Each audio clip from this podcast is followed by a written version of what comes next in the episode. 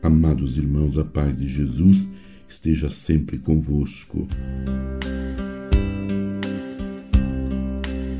Maria é mãe e serva. Nas palavras do Papa Francisco, na homilia em Częstochowa, Polônia, no ano de 2016. Continuando a sua homilia. O Evangelho de hoje retoma este fio divino que atravessa delicadamente a história. Da plenitude do tempo, passamos ao terceiro dia do ministério de Jesus, João 2:1, e ao anúncio da hora da salvação, no versículo 4. O tempo restringe-se e a manifestação de Deus acontece sempre na pequenez. Assim, Jesus realizou o primeiro dos seus sinais miraculosos, João 2,11, em Caná da Galileia. Não há um gesto estrondoso realizado diante da multidão, nenhuma intervenção que resolva um problema político flagrante, como a subjugação do povo à dominação romana.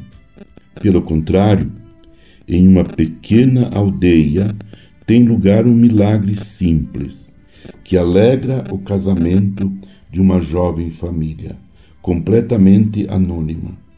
E contudo, a água transformada em vinho na festa de núpcias é um grande sinal, porque revela o rosto esponsal de Deus, de um Deus que se põe à mesa conosco, que sonha e realiza a comunhão conosco.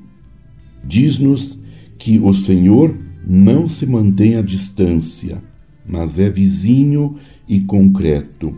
Está no nosso meio e cuida de nós, sem decidir em nosso lugar, sem se ocupar de questões de poder.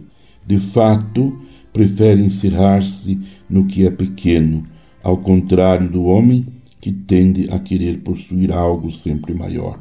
Deixar-se atrair pelo poder a grandeza e a visibilidade é tragicamente humano, resultando uma grande tentação que procura insinuar-se por todo lado, ao passo que é requintadamente divino, dar-se aos outros, eliminando as distâncias, permanecendo na pequenez e habitando concretamente a continuidade. Meu amado irmão, minha amada irmã, permaneçamos unidos em oração, adoração e escutando a palavra de Deus como Maria, com Maria, mãe de Jesus. E façamos uma prece com ela por toda a igreja, para que possa viver cada vez mais intensamente e com ardor a sua missão, a sua dimensão missionária. Abençoe-vos Deus Todo-Poderoso, Pai e Filho e Espírito Santo. Amém. Você ouviu Palavra de Fé com Dom Celso Antônio Marchiori.